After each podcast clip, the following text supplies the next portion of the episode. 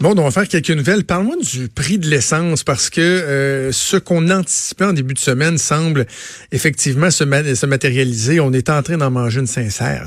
Ben oui, puis je vais ouvrir mon euh, Gas Buddy à l'instant. Oh, euh, Gas Buddy. Ben oui, parce que c'est très, très, très pratique. ça a augmenté pas mal partout. Ici, à Montréal, je regarde, là, on en trouve encore à 1,23, mais majoritairement, c'est 1,29, 1,27. le prix moyen, on est passé à 1,26. Euh, puis le plus bas, je ne sais pas c'est où, mais trouvez-moi ça quelqu'un, 1 et 13. Euh, c'est, ça, ça ira pas en s'améliorant euh, non plus.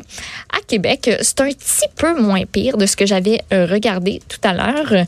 Et je tape Québec City. Évidemment, c'est à cause de tout ce qui s'est passé du côté de l'Arabie Saoudite, les ben attaques qu'il y a eu en fin de semaine. On s'y attendait que ça allait augmenter. Donc, tu vois, 1 et 13, 1 et 12, 1 et 14 à Québec encore. Le prix moyen, c'est de 1 et 17.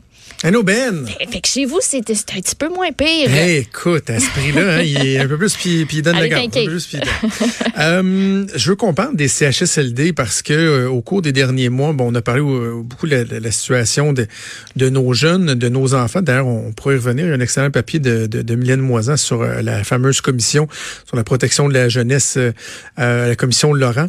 Mais les CHSLD, on a l'impression, tu sais, qu'au cours des derniers mois, il y a une prise de conscience, il y a une volonté gouvernementale on va donner plus de ressources, les préposés aux bénéficiaires. Puis là, tu sais, on a peut-être en tête que vu que les intentions ont été évoquées, que rapidement, on va voir des changements. Dans les faits, non seulement il n'y a pas de changement, mais ce qu'on apprend ce matin, c'est que la situation empire. Euh, oui, pas mal. Depuis la prise au pouvoir euh, de la CAQ en octobre 2018, la liste, le nombre de personnes qui attendent euh, pour une place en CHSLD, ça a augmenté de 10% On est passé de 2766 personnes à 3029, donc d'octobre 2018 à août 2019. Euh, il y a des régions où c'est pire que d'autres. Dans le Bas-Saint-Laurent, le nombre de personnes qui attendent une place a quadruplé. Sur la Côte-Nord, une hausse de 240% Et en Montérégie, c'est la région où on compte le plus de gens qui attendent une place en CHSLD. 696 personnes, c'est près du quart euh, de ce que ça représente au niveau de la province au complet. Euh, 18% en tout la ministre Marguerite Blais qui dit le problème, c'est une conséquence de l'inaction des libéraux qui n'ont développé en quatre ans que 285 places. Elle a dit qu'il y a des nouvelles places qui vont euh, qui vont être créées là, prochainement grâce à son modèle de maison des aînés dont elle a bien bien hâte de nous parler. Ça a l'air qu'il va y avoir euh, des annonces bientôt. Ouais, le problème, c'est que Maison des aînés, c'est pas demain la veille. Là, puis pendant, puis c'est beau le projet de Maison des aînés. Là. Si vous vous souvenez plus, ça a été évoqué en campagne électorale, c'est un des engagements de la CAQ. C'est comme finalement de scraper le modèle des CHSLD, mais d'en faire des CHSLD 2.0 qu'on appellera Maison des aînés, qui vont vraiment être des milieux de vie. je pense que c'est souhaitable parce que quand on pense euh, à la, la, la, proportion de gens qui vont être dans des CHSLD, qui vont souffrir par exemple d'Alzheimer ou de démence, n'importe qui euh, du, euh, à qui vous parlez dans le système de santé vous diront c'est important que ces gens-là aient une impression de stabilité. De, de, de, de, sentir un peu comme à la maison, parce que quand ils sont dans le, les dédales du système de santé, les civières partout, tout le monde qui court, les machines qui bipent, ça fait juste empirer la chose. Ils se désorganisent et tout. Donc, les maisons des aînés, c'est une super de belle vision, mais il reste qu'à court terme, il faut faire de quoi? Et là, la situation, elle s'empire. Tu sais, j'ai envie de te dire, Maude, y a-tu quelqu'un, on connaît-tu vraiment des gens qui vont dire, moi, je vais me mettre sur une liste d'attente pour un CHSLD. En ce moment, tout va bien. Ça va bien. Je suis correct, je suis autonome. Mais je prévois que d'ici à ce que j'ai finalement une place, je vais dépérir. Puis si j'ai pas encore dépéri, ben, au pire aller, je serai déjà en CHSLD pour quand je vais dépérir. sais, ça n'existe pas, là. Non, c'est comme on en a besoin maintenant. Ben, si tu t'inscris, c'est parce que c'est là tu en as besoin. Donc, tous ces gens-là qui sont sur des listes d'attente, il se passe quoi avec eux autres pendant ce temps-là? Présentement, là, il y a 570 personnes aînées qui sont hospitalisées parce que justement, il n'y a pas de place. Fait qu'ils se ramassent dans nos hôpitaux. Hey! 570 c'est important ce que tu dis là? 2766. Euh, sur de 3029, excuse-moi j'ai pas le temps de me lancer dans une explication qui est incroyablement complexe et que sans même organiser ma pensée, je serais pas capable, même si j'avais le temps, je serais pas capable de, te livrer. Mais j'ai déjà eu des discussions avec des gens au ministère de la Santé qui m'expliquaient à quel point c'est le problème d'attente dans les urgences là, est un problème, euh, en anglais on dit top to bottom, qui part d'en haut, qui va jusqu'en bas. En bas étant, mettons, les urgences, la première ligne et tout. En haut étant les aînés, par exemple, en fin de vie, tout ça.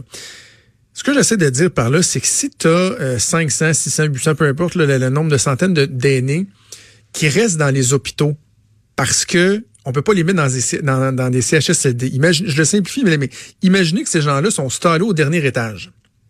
Mais à l'étage en dessous, tu par exemple, des personnes aînées qui ont passé aux urgences, qui ont fini par être hospitalisées, qui sont vues, je sais pas moi, en ophtalmo, en ortho, quoi que ce soit, qui devraient monter à l'étage supérieur, que leur requiert qu'ils soient hospitalisés pour une période de longue durée ou qu'on...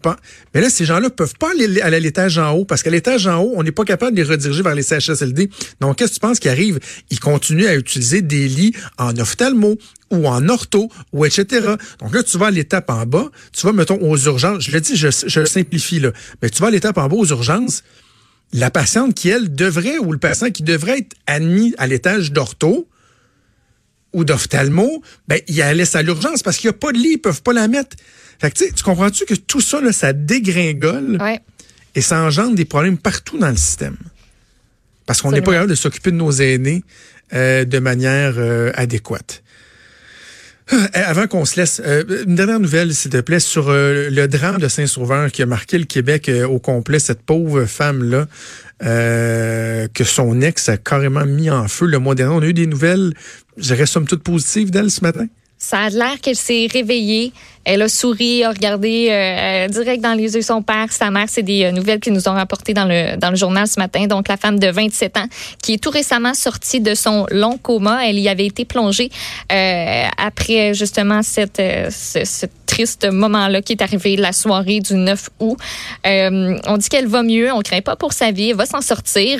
Son père dit elle est forte. Elle veut guérir le plus vite possible, mais il faudra du temps, beaucoup de temps, et c'est pas facile.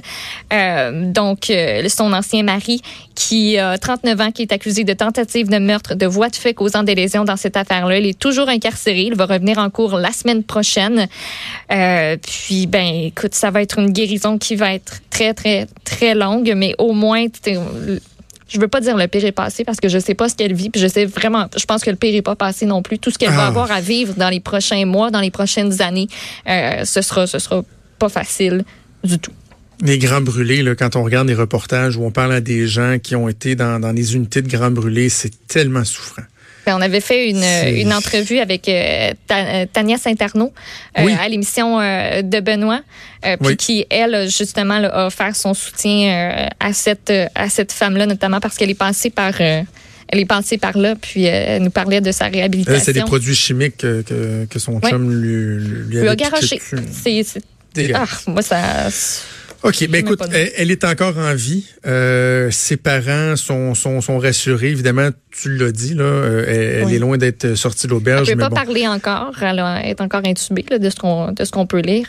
Euh, mais voilà, ça va OK. On continue à penser à elle, évidemment, et à sa famille, en espérant que la justice va suivre son cours de belle façon en ce qui concerne son ex-mari. On fait une pause et on revient dans quelques instants.